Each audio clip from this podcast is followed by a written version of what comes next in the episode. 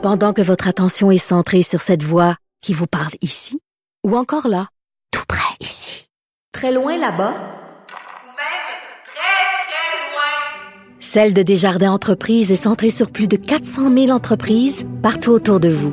Depuis plus de 120 ans, nos équipes dédiées accompagnent les entrepreneurs d'ici à chaque étape pour qu'ils puissent rester centrés sur ce qui compte, la croissance de leur entreprise.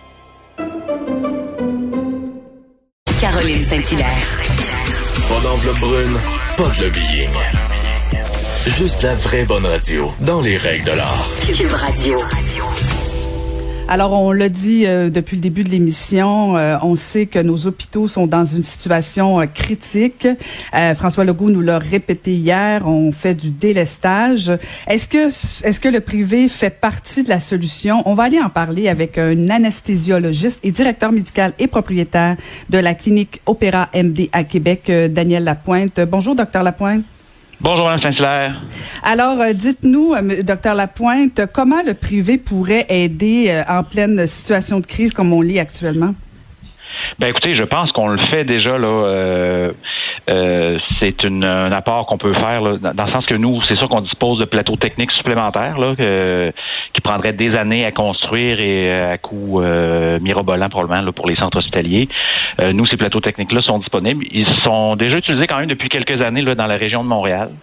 Euh, puis nous, à Québec, ben, on vient là, de, de, de, de commencer cette collaboration euh, collaboration-là avec les hôpitaux de la région de Québec là, depuis le mois de septembre qu'on a commencé à faire des patients du système public.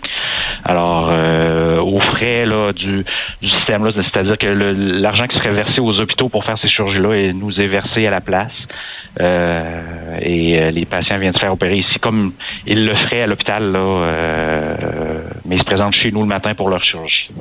Et comment ça fonctionne, docteur Lapointe? Parce que, bon, on nous parle de liste d'attente, on nous parle de couper euh, euh, dans les différentes chirurgies. Euh, Est-ce que est-ce que c'est les, les hôpitaux qui délaissent ou qui vous envoient des patients? Est-ce que c'est les patients qui se rendent chez vous directement? Est-ce que vous avez une priorisation de, de du système? Comment ça fonctionne exactement?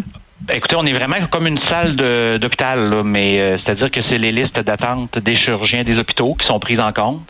Euh, et c'est l'hôpital qui prépare un programme opératoire là, euh, en collaboration avec, avec nous pour être certain qu'on a tout l'équipement nécessaire. Mais c'est vraiment comme si c'était une- une- un programme opératoire euh, de, du centre Une salle supplémentaire. Là. Une salle supplémentaire. C'est vrai, faut vraiment le voir comme ça. Même c'est les chirurgiens de l'hôpital qui viennent ici et euh, les anesthésiologistes de l'hôpital qui viennent ici. Par contre, c'est notre personnel. Euh, C'est sûr que nous, on, on a une banque de personnel euh, retraité, euh, des gens euh, qui, qui, plus partie là, depuis quelques années du système hospitalier.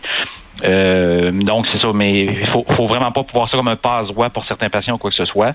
Euh, quand on parle de ces ententes-là, ce sont vraiment euh, euh, des patients qui attendent depuis plusieurs mois pour leur chirurgie. On est rendu à eux, puis pour permettre d'en faire plus, ben, il y a une, une de ces journées-là qui est programmée euh, dans notre dans notre centre, puis euh, les patients nous sont envoyés.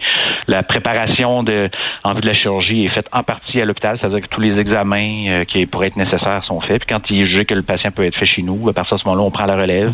C'est nous qui appelons le patient pour lui donner là, les dernières instructions, lui dire où se présenter ces choses-là. Puis à partir de ce moment-là, ben, c'est nous qui qui procédons à la chirurgie là, avec le chirurgien de l'hôpital. Est-ce que vous pouvez faire toutes les chirurgies ou si vous êtes euh, spécialisé dans, cer- dans certains euh, domaines? Ben, ça varie d'un centre à l'autre. Euh, c'est sûr que nous, on avait déjà de l'équipement en orthopédie. Euh, c'est des chirurgies qu'on peut faire pour les entreprises là euh, depuis notre ouverture en 2017. Donc, il est certain qu'on a commencé par faire de l'orthopédie à l'hôpital parce que dans la région de Québec, c'était le problème le plus euh, criant en termes de nombre de patients là, qui attendaient depuis plus de, de, de- six mois. Donc, on a commencé en orthopédie. Depuis décembre, on a commencé aussi en chirurgie générale, euh, des, on entendons-nous là, des chirurgies un peu plus mineures, des, des hernies, des, des, chirurgies de ce type-là. Et on commence euh, dans les prochaines semaines là, on va faire un petit peu de pour euh, certains plasticiens là, des chirurgies de, de reconstruction après des cancers, des choses comme ça. Ce sont toutes des choses qui sont jugées non urgentes puis qui attendent là, dans le système depuis plusieurs mois. Euh, et on va éventuellement là, dans les prochaines semaines probablement commencer aussi là, des chirurgies euh, de type bariatrique là, pour euh, favoriser la perte de poids. Là. Et expliquez-moi, euh, docteur. On se diversifie Ouais. tranquillement. Oui, oui, pas de problème, allez-y, allez-y. Non, non, allez-y, finissez votre idée. Ben non, mais je disais juste que dans le fond, on est en train de se diversifier euh, tranquillement. C'est certain qu'on n'a pas, euh, 50% de bagages et d'acquisition d'équipements. Alors, il y a une certaine, euh, un certain ciblage des chirurgies qui sont faites, mais on a quand même déjà une bonne variété dans ce qui peut être fait ici. Je pense que les chirurgiens sont très satisfaits là, des conditions qu'on leur offre, puis euh, euh, la sécurité des patients n'est pas du tout en jeu. Là. Étant moi-même anestésiologiste, euh, la- la- vous comprendrez que l'aspect sécuritaire concerne beaucoup l'anesthésie et cet aspect-là n'a pas été négligé, mais alors là, pas du tout là, dans la, la conception de la clinique l'achat d'équipements. là. Donc, à ce niveau-là, au niveau euh, sécurité, les, les patients n'ont rien à craindre. Puis, euh, les chirurgiens sont, sont très contents. C'est, je veux pas, c'est tout de l'équipement récent, c'est tout des choses qu'on a acquis dans les trois dernières années. Donc, euh, on offre des belles conditions. Et, et docteur Lapointe, dites-moi, est-ce que vous pensez que cette euh, cette façon de faire là euh, est là pour rester ou si euh, il y a le sentiment d'urgence et euh, donc vous venez euh, compenser, mais qu'au lendemain de la COVID, on va vous dire bye bye, on n'a plus besoin de vous autres? Ben, j'espère que ce sera pas ça. C'est une collaboration qui existe quand même à Montréal depuis plusieurs années. Je pense qu'elle a fait ses preuves en termes d'utilité pour le système. Euh, je vous cacherai pas que la crise covidienne a fait ouvrir des portes un peu plus rapidement que si, si on n'avait pas eu ce, ce- ce- ce- ce- cette crise-là auquel il fallait faire face. Mais euh, écoutez, si j'ai fait ça ici, c'est quand même un investissement majeur. J'avais un, emploi, très confortable dans le système public. J'ai fait 15 ans dans un hôpital universitaire. Euh, J'étais bien, je me voyais, je me voyais faire ma vie là, mais j'ai eu une opportunité ici de faire ça ici. Et j'y crois sincèrement. Là. Juste depuis qu'on est ouvert, nous, en 2017, il y a plus de 3000 patients euh, pédiatriques là, en dentisterie qui ont eu des soins euh, sous anesthésie qui n'auraient pas eu ces soins-là tout simplement dans le système euh, public parce que les, les, les plateaux techniques n'étaient pas disponibles.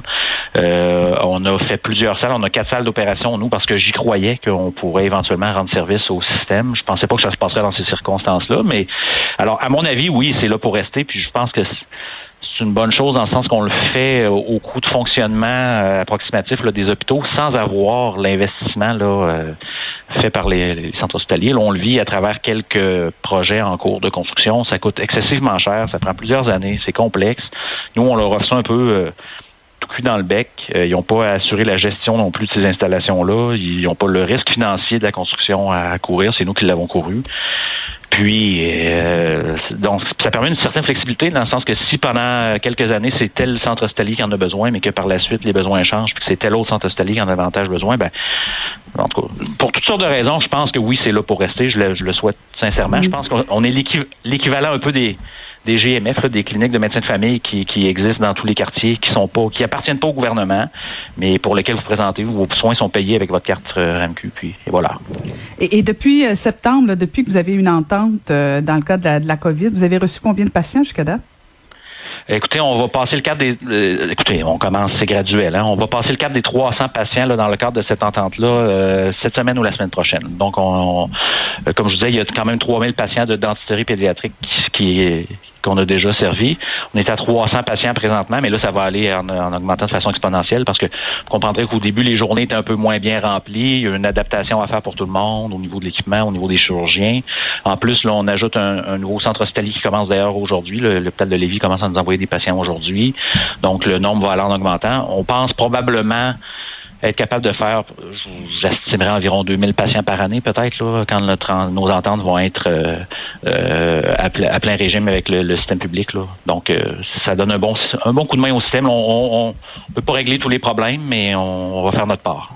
Ben, on va suivre ça attentivement. Tant mieux si ça peut contribuer à diminuer la liste des chirurgies, la liste d'attente surtout. Merci beaucoup, docteur Lapointe, de nous avoir parlé ce matin. Ben, ça fait bien plaisir. Je vous souhaite une bonne journée.